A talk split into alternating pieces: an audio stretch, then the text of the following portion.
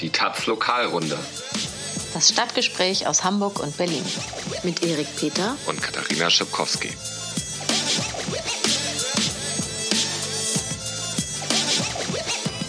Moin, hallo, herzlich willkommen zur 24. Lokalrunde. Wir melden uns heute aus Hamburg und haben viele gute Themen für euch. Aber vorher wüsste ich einmal gerne, Erik, hast du eigentlich schon Polizisten in der COP-Map gemeldet?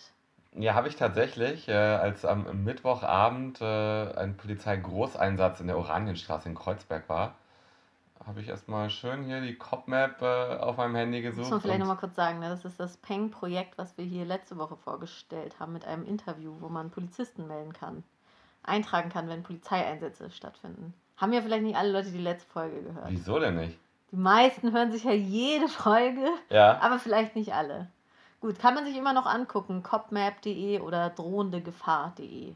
Genau, und dort war, wie das natürlich so ist, wenn am Donnerstag Celtic Glasgow in Leipzig spielt, dann äh, sind natürlich hunderte Celtic-Fans am Mittwoch in Berlin. Saufen. Sau, ja, es gab äh, Konzerte irischer Bands im SO36 und es waren äh, sehr viele sehr betrunkene Fußballfans und anscheinend gab es da irgendwie eine Schlägerei und dann war es wirklich ein sehr großer Polizeieinsatz. Sie haben die Straße komplett gesperrt. Und dann habe ich da so meinen PIN auf der PIN-Karte gesetzt. Ah ja, also das hat dich gefreut. Hat mich ein bisschen gefreut. Schön. Und auch ansonsten ist die Aktion ja ganz äh, doll eingeschlagen. Also es hat bei manchen ein bisschen gedauert, bis sie das mitbekommen haben. Aber zum Beispiel hat dann der Berliner Kurier, eine unserer großen äh. Boulevard-Zeitung Konkurrenten, äh, hat getitelt, die gefährlichste Karte Berlins Polizeihasser warnen Verbrecher. Aha. Naja, also ich fand ja die Polizeihasser ganz, äh, ganz sympathisch nett, als ich sie da interviewt habe. Ja. Gut. Und du, du hast ja eigentlich versprochen, glaube ich, weiß ich nicht, ob du das für diese Woche versprochen hast, mal zu gucken, wie sich denn diese kleine arme Taz, dieses große neue Park, also Haus äh, In der Parkallee in Berlin leisten kann. leisten kann. Äh, ich, vers ich verspreche generell nichts hier in der Lokalrunde, aber ich habe gesagt, Nichts, was du halten kannst. ja, ich habe gesagt, dass ich das mal recherchieren werde, aber ich konnte es noch nicht rausfinden. Ist nicht so einfach, ne? Nee, ich Ja. bin ja auch nicht im Berliner Haus, deshalb. Ja. Okay, wor worüber sprechen wir denn heute Ähm, du wolltest ja hier über das Ende des Kapitals oder über Niederlagen fürs Kapital sprechen, ne? Google, Vattenfall, Deutsche Wohnen Ja. Co. Also einmal alles bitte. Und ich wollte über das Glasflaschenverbot auf St. Georg sprechen. Und dann habe ich noch eine kleine Nachricht zum Ende. Das bleibt Überraschung, ja? Ja, Okay. Ähm, ja, äh, Google, der Google Campus äh, war schon häufiger hier Thema. Er kommt nicht. Also Google hat letzte Woche ähm, die Pläne mitten in Kreuzberg ein Startup-Zentrum aufzumachen ad acta gelegt. Ähm, und ich würde sagen, damit einfach reagiert auf die massiven Proteste, die es in Kreuzberg gab, seitdem Google das 2016 angekündigt hatte, da äh, diesen Campus eröffnen zu wollen. Und jetzt äh, soll es werden ein Haus für soziales Engagement. Ähm, das heißt, diese Spendenplattform Better Place. Hast du da Ja, schon mal irgendwie. Geld für dich eingeworben, für einen neuen Laptop oder so? leider noch nie, ne? Ähm, und die Sozialgenossenschaft Karuna, die kümmern sich etwa um Straßenkinder. Die übernehmen jetzt äh, das Gebäude und werden auch zum Teil dort selbst arbeiten und werden weitere Teile des Gebäudes dann irgendwie zur Verfügung stellen, zu geringem Preis vermieten an irgendwie politische Gruppen oder was auch immer, Nachbarschaftsinitiativen Mhm, klingt doch gut. im Kiez. Das klingt ganz gut eigentlich. Ähm, Google bezahlt das alles, also die werden den weiteren Ausbau bezahlen und dann auch die Miete und die Nebenkosten für fünf Jahre. Und das sind insgesamt 14 Millionen Euro, die sich der Konzern diesen Spaß kosten lässt. Mhm. Ähm, das ist relativ viel Geld, um noch mit einem bisschen Imagewerbung aus dieser Geschichte dieses gescheiterten Campuses äh, herauszukommen. Ähm, spannend fand ich, wie Google diesen Schritt verkauft hat. Also die haben dann wirklich in einer Presseerklärung mitgeteilt, Ziel unseres Engagements in Kreuzberg war, von Anfang an ein Angebot zu schaffen, das der Gemeinschaft zugutekommt und diesem vielfältigen Kiez gerecht wird. Das ist äh, natürlich irgendwie der Versuch, so mit einfach luftigen Marketingblasen sich eine Niederlage schön zu reden. Und ich frage mich natürlich so ein bisschen, glauben die dort selbst diesen Marketing-Werbeagentur-Quatsch? Ich denke schon. Ähm, ja, vielleicht. Also ich habe äh, ich hab darüber geschrieben, habe auch mit dem Google-Sprecher davor ähm, ein kurzes Interview geführt. Und danach hat er sich gemeldet ähm, hat mir eine E-Mail geschrieben und meinte, er kann gar nicht verstehen, wie ich in meinem Text von Kapitulation sprechen könnte nach unserem Gespräch. Ähm, eine Kapitulation wäre was ganz anderes, so, das, wenn sie so weggelaufen wären. Mhm. Aber so übernehmen sie ja Verantwortung, so ist auch keine Kapitulation. Naja, ich habe ihm geantwortet, dass wenn sozusagen ihre ursprünglichen Pläne durch äußeren Druck irgendwie zerbröseln und aufgegeben werden müssen ähm, und man dann für viel Geld dieses Haus irgendwelchen Innis bereitstellt, was nun irgendwie nicht den wirtschaftlichen Interessen von Google entspricht, dann kann man das genauso nennen, nämlich eine Kapitulation.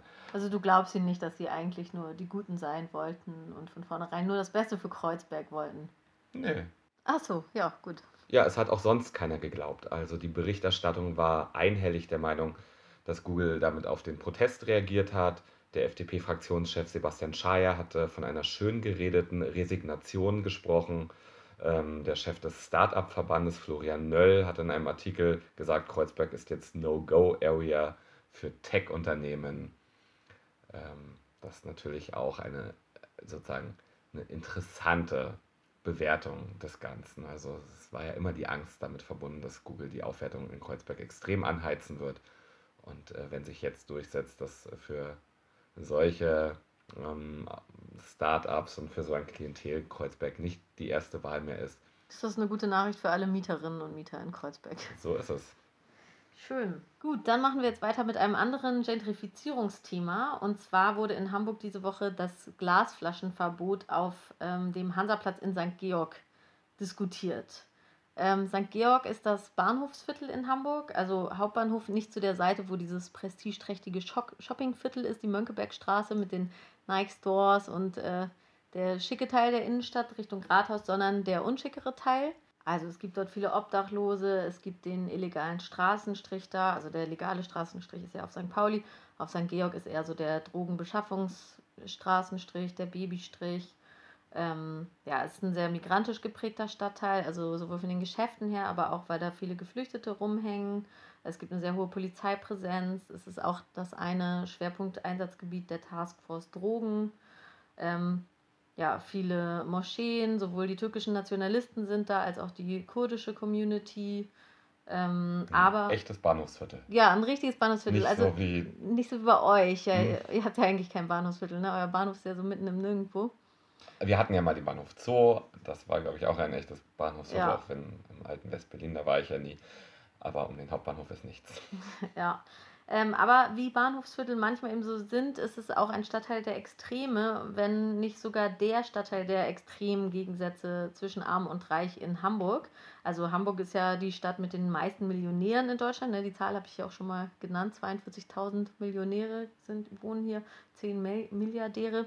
Ähm, die wohnen jetzt nicht alle auf St. Georg, aber ähm, es ist auf jeden Fall eines der teuersten Pflaster in Hamburg. Es liegt ja auch direkt an der Alster, das Atlantik Hotel ist da. Udo Lindenberg? Udo Lindenberg hat da lange Zeit gewohnt, wohnt jetzt nicht mehr da, ja. aber ähm, genau. Ähm, und mitten im Herzen von St. Georg liegt dieser Hansaplatz, der seit einigen Jahren extrem aufgewertet wurde und eben einerseits teure, schicke Wohnungen da sind, aber andererseits auch dieser Drogenstrich und ähm, ja, auch ein hartes Pflaster ist. St. Georg hat auch eine sehr hohe Kneipendichte. Wir waren doch in so einer Kneipe dann neulich mal, oder? Genau, es war ein bisschen ja. gruselig. Ähm, ich weiß noch, wir haben da zu unserem leckeren Holzenpilsener, wollten wir so Erdnüsse haben. Da stand so ein Erdnussautomat mm. auf dem Tresen. Die Bedienung hat uns abgeraten. Ne? Sie meinte, nee, das kann ich euch nicht empfehlen. Nee, ich und über uns waren so Blutspritzer an der Decke und es war richtig eine abgefahrene Kneipe. Ja, und ähm, die Toilette für Frauen war abgeschlossen. Man musste nach einem ah, Schlüssel fragen. Der Vorraum der Toilette war videoüberwacht. Ähm, ja, es war schon ein bisschen räudig. Ähm, naja, zurück zur, zur eigentlichen Story. Also am Hansaplatz gab es letzte Woche eine Kneipenschlägerei und zwar nicht in irgendeiner Kneipe auf St. Georg, sondern in der Kneipe, dem Hansa-Treff. Der Wirt Mehmet Simsit ist ein sehr umtriebiger Mensch, der sein Viertel so kennt wie seine ähm, Hosentasche, Westentasche, weiß nicht, Westentasche der Westen, ja. ja. Ähm, naja, sich sehr oft auch zu aktuellen Geschehnissen äußert und ja, man kennt den da so. Ne? Deshalb ist es auch ein bisschen komisch, dass er jetzt angegriffen wurde was passiert ist, ist, dass Leute wohl dachten, dass seine Frau die Polizei gerufen hat, ähm, mutmaßliche Drogendealer, und die haben die beiden dann beim Rausgehen aus der Kneipe attackiert und mit vollen Glasflaschen äh, auf die geworfen und da waren dann ziemlich schnell so 30, 40 Leute beteiligt. Das hat dazu geführt, dass jetzt der Bürgerverein St. Georg sich mit einer Online-Petition äh, ins Gespräch gebracht hat und ein Glasflaschenverbot fordert. Ähm, das läuft jetzt aktuell, diese Petition. Beziehungsweise läuft eigentlich nicht, weil wir haben erst 215 Leute unterschrieben.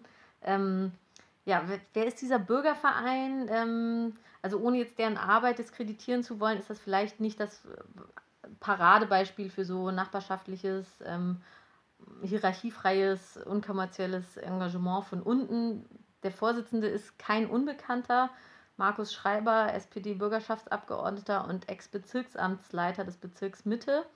Ähm, er ist in seiner Zeit als Bezirkschef eher unangenehm aufgefallen mit seiner harten Law-and-Order-Linie. Also er ist ein Gegner von Wagenplätzen, ähm, er ist ein Gegner von Skateboarding am Jungfernstieg. Ähm, er hat inter äh, international wird es ein bisschen übertrieben, deutschlandweit Schlagzeilen gemacht, als er versucht hat, so Obdachlose an einer Brücke auf St. Pauli loszuwerden, der Kersten-Mieles-Brücke, wollte er für 18.000 Euro einen drei Meter hohen Zaun bauen. Ähm, das konnte er dann zum Glück nicht durchsetzen, aber er ist auf jeden Fall ein konservativer Johannes Kahrs und Seeheimer Kreis-Fan. Aber der ist dort Anwohner.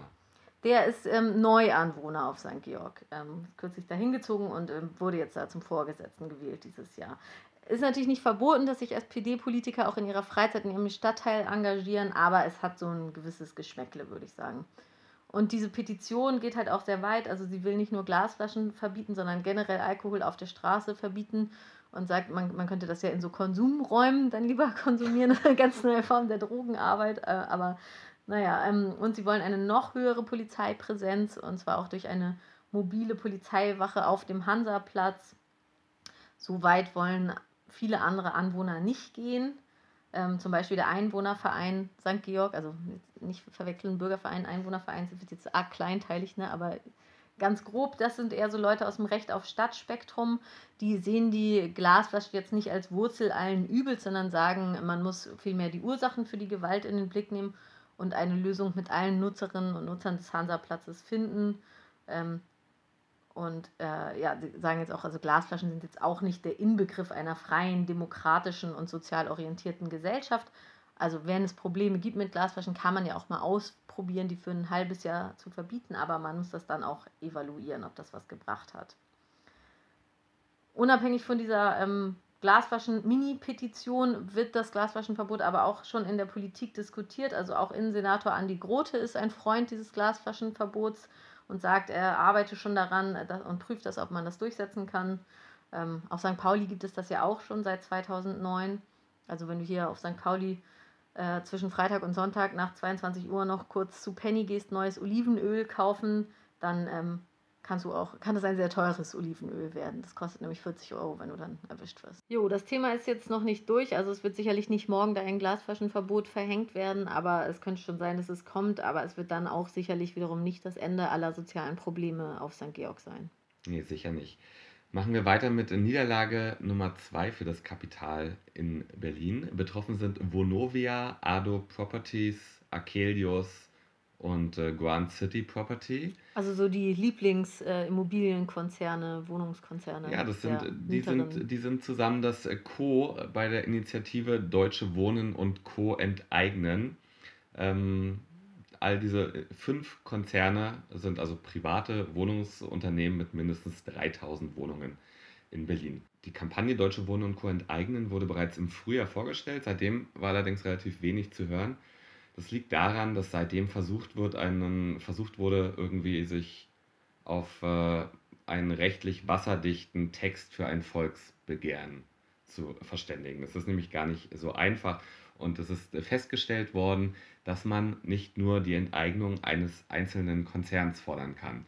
Deswegen ist es jetzt, geht es jetzt eben nicht mehr nur um die Deutsche Wohnen, sondern um alle privaten Wohnungskonzerne mit mehr als 3000 Wohnungen weil das dann so eine personalisierte Kapitalismuskritik ist oder dann das ist ja immer nicht so gerne gesehen.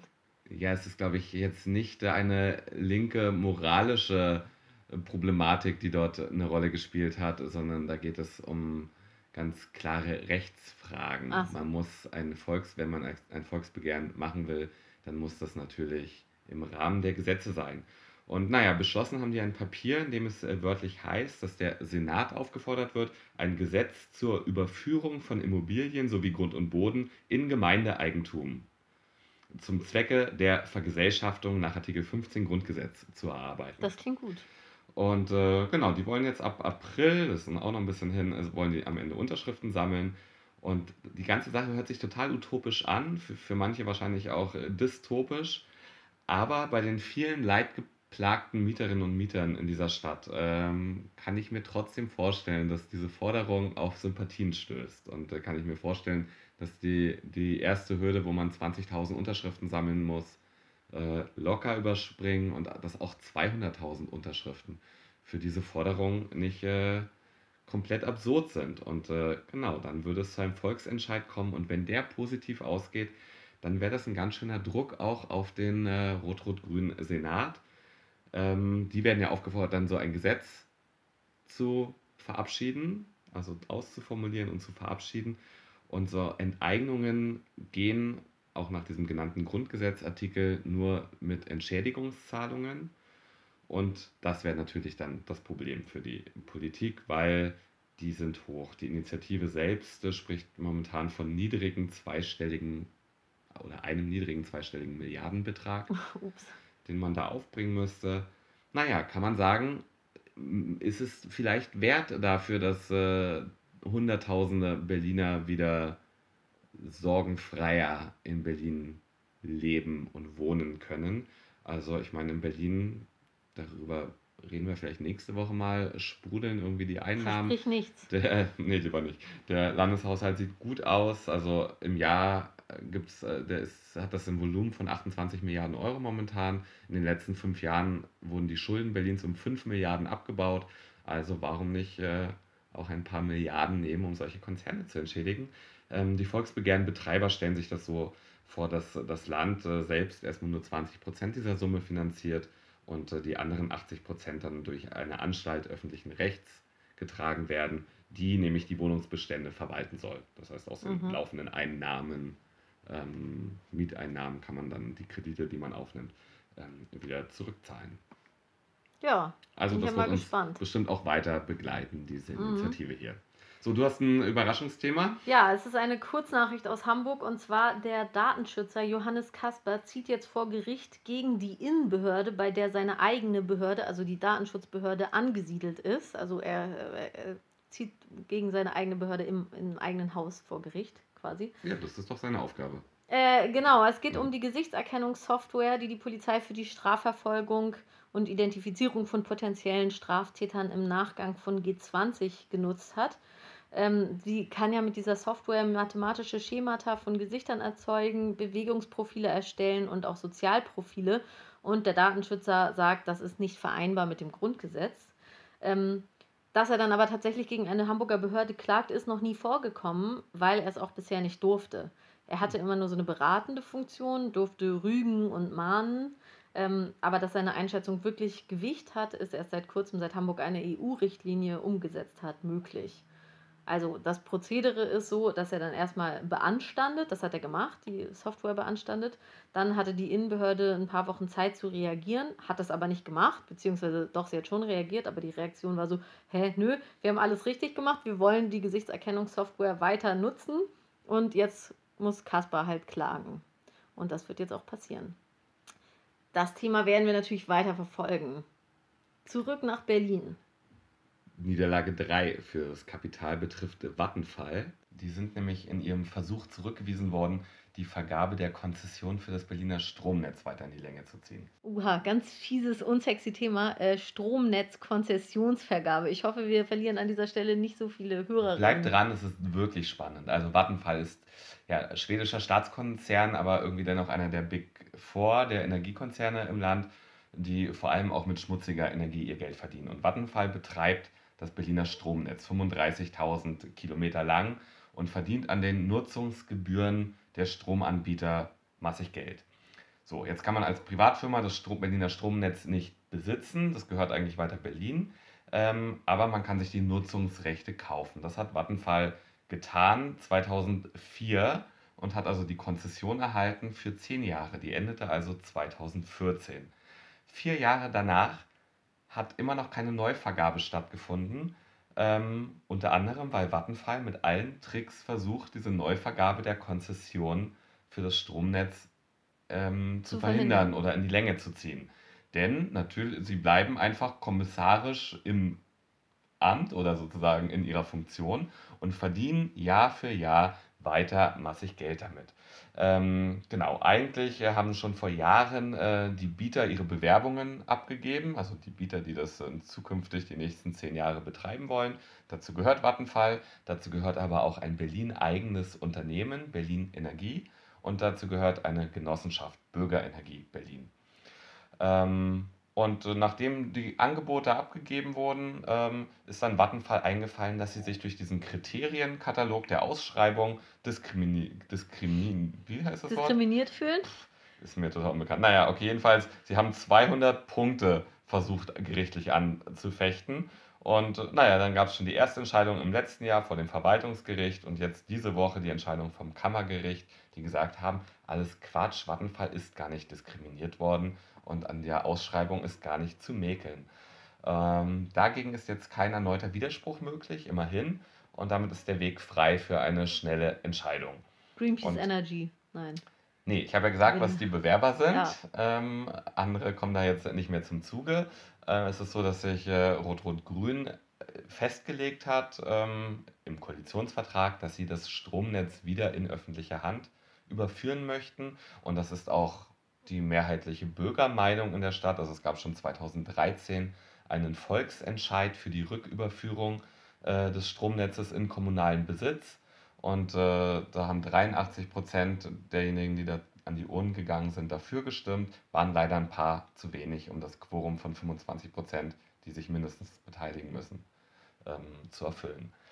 Ähm, Genau, also steht demnächst bevor es der Finanz, aber es ist ein standardisiertes Verfahren, es ist kein, keine politische Entscheidung in dem Sinne, es werden wirklich die Angebote überprüft.